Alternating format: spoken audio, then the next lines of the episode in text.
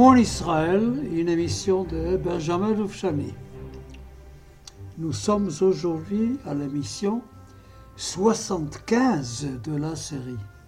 75. Un jubilé et demi. Je vous rappelle quand même, pour ceux qui ne le sauraient pas, quel était l'esprit de cette émission, pourquoi nous l'avons fait, pourquoi on m'a demandé de la faire, pourquoi j'étais si content de la faire.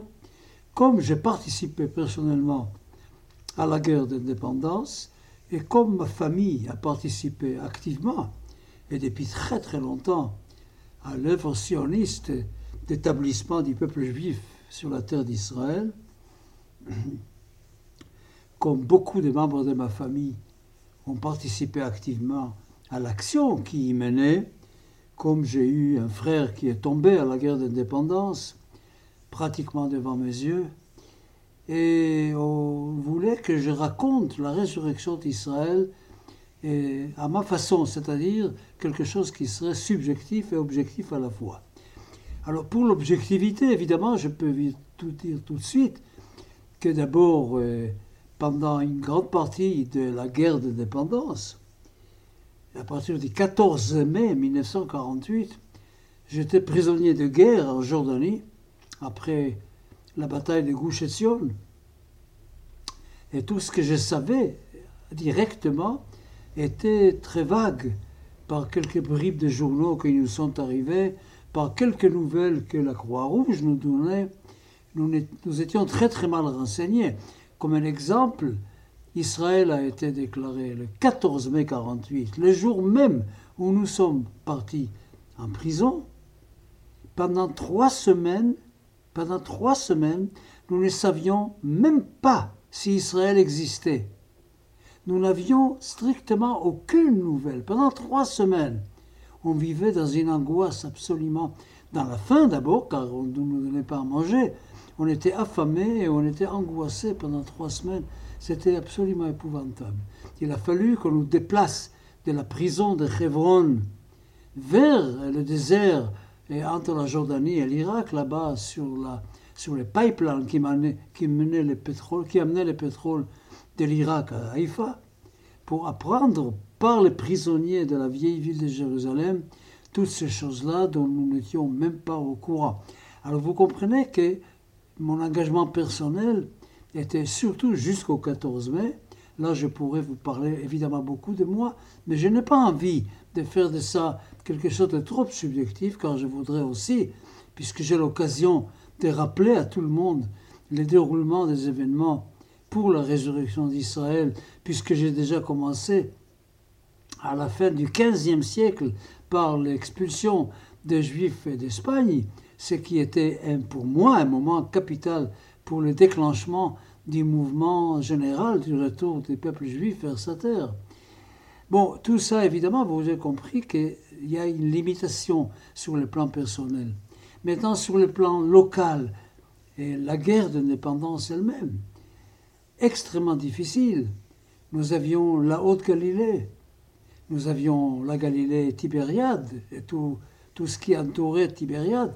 Il y avait la vallée de Jézréel, il y avait Haïfa, évidemment, avec, après, en arrière-plan, il y avait toute la Galilée, avec pas mal des localités juives en Galilée complètement eh, coupées, où on ne pouvait pas arriver simplement, car la route vers ces localités passait par des zones presque entièrement arabes. Il y a eu la guerre pas trop grave dans cette zone côtière qui va de Haïfa à Tel Aviv et qui était tout près pourtant de tous les centres arabes du pays, incompréhensible pour moi jusqu'aujourd'hui, pourquoi les efforts arabes de la guerre d'indépendance n'ont pas porté surtout sur, justement sur cette partie-là, Khadera Netanya, qui était un chaînon assez faible d'ailleurs dans la défense d'Israël. Et puis il y a eu Tel Aviv avec Jaffa qui existait jusqu'à, jusqu'au mois de mai. Jaffa était là. Et tous les villages arabes autour de Tel Aviv étaient là. Je vous en avais parlé. Il y avait des forces considérables, ils avaient beaucoup d'armes. Je vais vers l'Est, Jérusalem. Jérusalem, un problème énorme. Et puis, enfin, toute la, toute la zone qui entourait Jérusalem, avec ces localités comme Gush Sion, qui étaient complètement, eh, complètement isolées dans un, dans un océan arabe. Ils étaient partout autour. C'est-à-dire, pour arriver à Gush Sion, c'était pratiquement impossible. Quand je pense que pendant toute la première partie de la guerre, il y avait deux problèmes qu'il fallait résoudre. Deux problèmes. C'était d'abord comment arriver à Jérusalem, de la, de la côte, comment arriver à Jérusalem. Et ensuite, une fois arrivé à Jérusalem, comment aller à Gush Très très compliqué.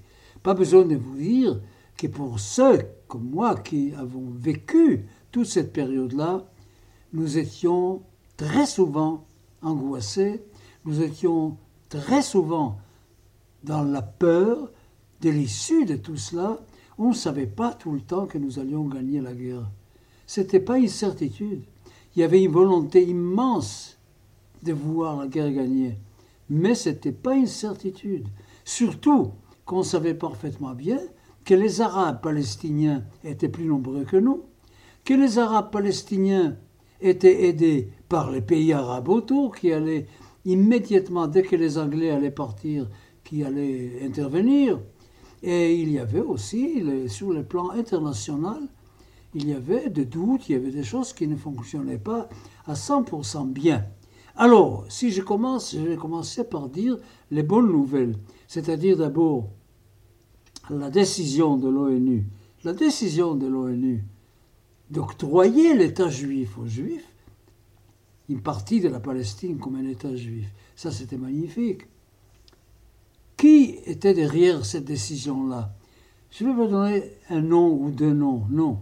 Je dirais que ce qui était surtout l'élément déterminant de la décision de l'ONU, c'était l'accord qu'il y avait entre les États-Unis et l'Union soviétique. Le fameux discours de Gromyko, le ministre des Affaires étrangères soviétiques, en faveur de l'octroi de l'État au peuple juif. C'était inattendu.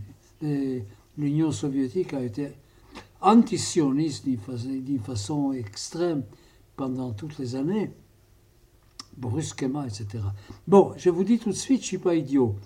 Je sais parfaitement bien que l'aide soviétique à Israël telle qu'elle s'est présentée en 1947 n'était pas due de l'amour d'Israël, c'était surtout un des moyens utilisés par l'Union soviétique pour chasser les Anglais de la région.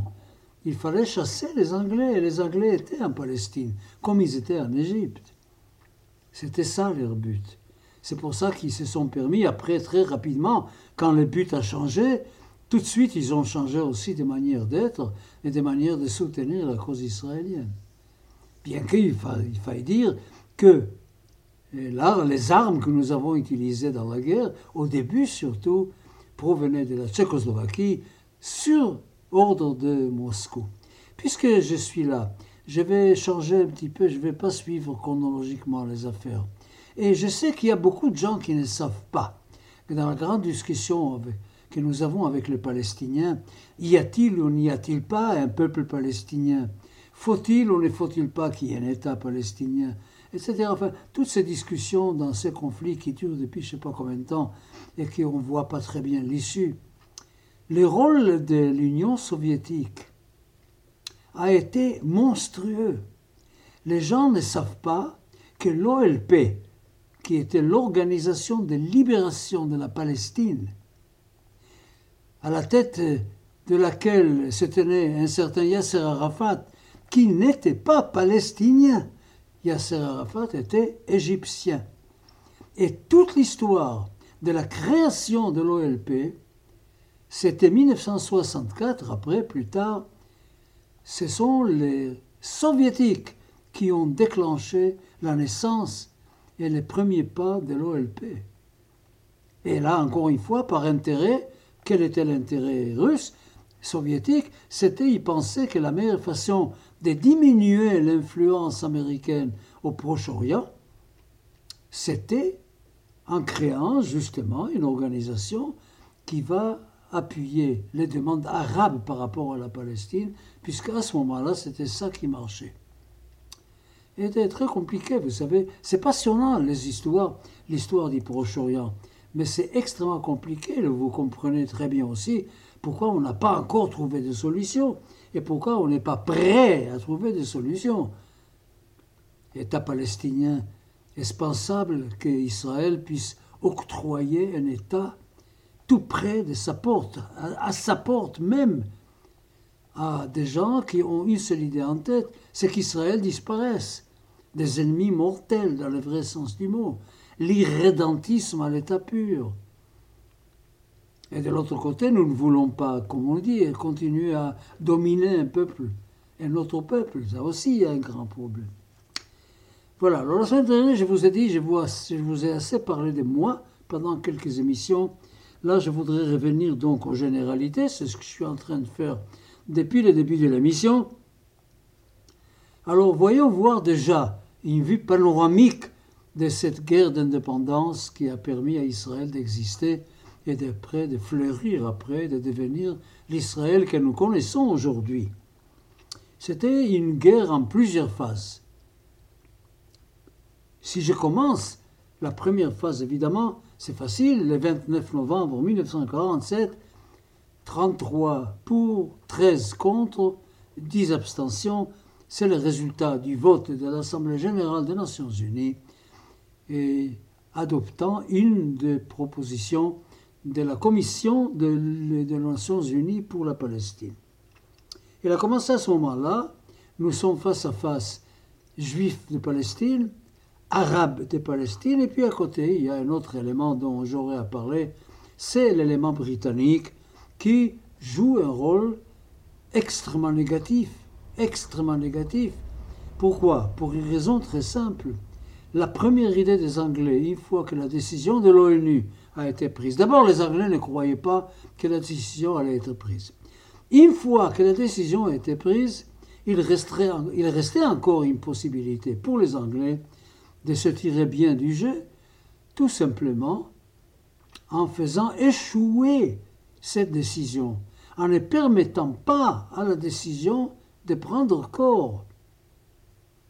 Et alors évidemment que toute la conduite britannique, qui se prétendait neutre à partir de ce moment-là, les Anglais ont dit, voilà, l'ONU a décidé, nous ne sommes plus partie prenante réellement, etc.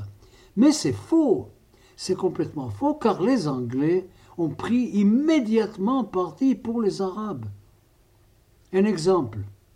Pendant tous les mois qui vont se dérouler entre le 29 novembre 1947 et le 15 mai 1948, moment où le mandat britannique va s'arrêter, les Anglais, à aucun moment, les Anglais n'ont arrêté d'embêter les immigrants juifs arrivant en Palestine. Ils n'ont pas arrêté de chasser les bateaux. Ils n'ont pas arrêté d'arrêter les gens qui étaient sur les bateaux.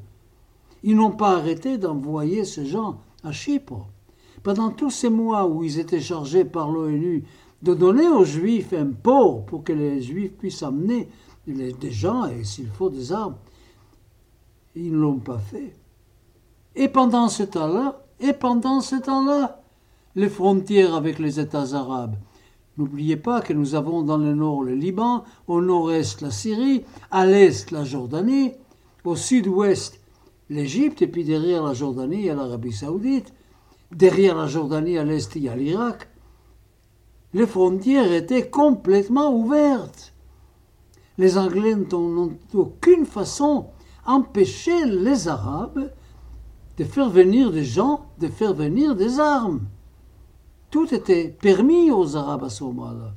Je vous ai raconté la semaine dernière cette tragédie qui a frappé mes amis dans cette usine sur la route Tel Aviv-Jérusalem, où les Anglais sont venus, ont désarmé les défenseurs juifs, ont fait savoir aux Arabes qu'ils l'ont fait, et à ce moment-là, les Arabes sont venus en force et ont assassiné tous ceux qui étaient là désarmés. Il y avait aussi des attaques dans les villes, à Jérusalem, il y a eu le journal, The Palestine Post, il y a eu la Ben pour ceux qui s'en souviennent, il y a eu la Jean juive, qui, était qui était objet d'attaques terroristes. Eh bien, nous savons aujourd'hui que toutes ces attaques-là, ce pas les Arabes qui les ont menées, ce sont les Anglais qui étaient derrière cela. Voilà. Alors, le côté britannique dans cette histoire-là n'était pas neutre. C'est pour ça qu'il y a eu une chance extraordinaire quand même, malgré tout cela. Les Anglais avaient quand même un intérêt. Quel était l'intérêt anglais? Je vous dis des mots. Les Anglais s'est dit, ou bien ça échoue, ou bien on nous demande de rester. Et sinon, il faudra que nous évacuions la Palestine. Pour évacuer la Palestine, il nous faut des portes de sortie. Quelles sont les portes de sortie pour les forces britanniques de la Palestine? Il y en a deux. Il y a les ports de Haïfa, évidemment, avec les bateaux, etc. Et puis il y avait les points sud du pays, et sud-ouest plutôt, c'est-à-dire la frontière avec l'Égypte, c'est-à-dire tout simplement Rafi à Rafah. C'est là où il y a la, bande de Gaza maintenant. C'est par là que les Anglais devaient prendre leur chemin pour rentrer en Égypte où ils étaient encore solidement établis. Nasser est encore loin. Et Nagui Pacha et Nasser sont encore loin. Il y a d'autres choses sur le plan international qui jouent. C'est la place des États-Unis et des Unions soviétiques. N'oubliez pas que nous sommes évidemment avant la campagne de Suez, avant 1956. Et quand je dis que nous sommes avant la campagne de Suez, dans le monde politique, dans le monde en général, les grandes puissances, la Grande-Bretagne et la France, sont les grandes puissances. Les États-Unis et l'Union soviétique n'ont pas encore eu à prouver, n'ont pas encore eu à prouver. Même l'intervention à Budapest, c'était 56, beaucoup plus tard. À ce moment-là, il n'y avait absolument aucune raison de penser autrement, de penser. Alors nous étions dans l'angoisse, alors nous étions dans la peur, et nous avions raison de l'être. Les Arabes étaient beaucoup plus nombreux que nous en Palestine, les Anglais qui avaient une force assez considérable. Hein. Je peux vous donner, j'ai devant moi ici des documents, et au moment de la décision de l'ONU, il y avait en Palestine 91 730 soldats.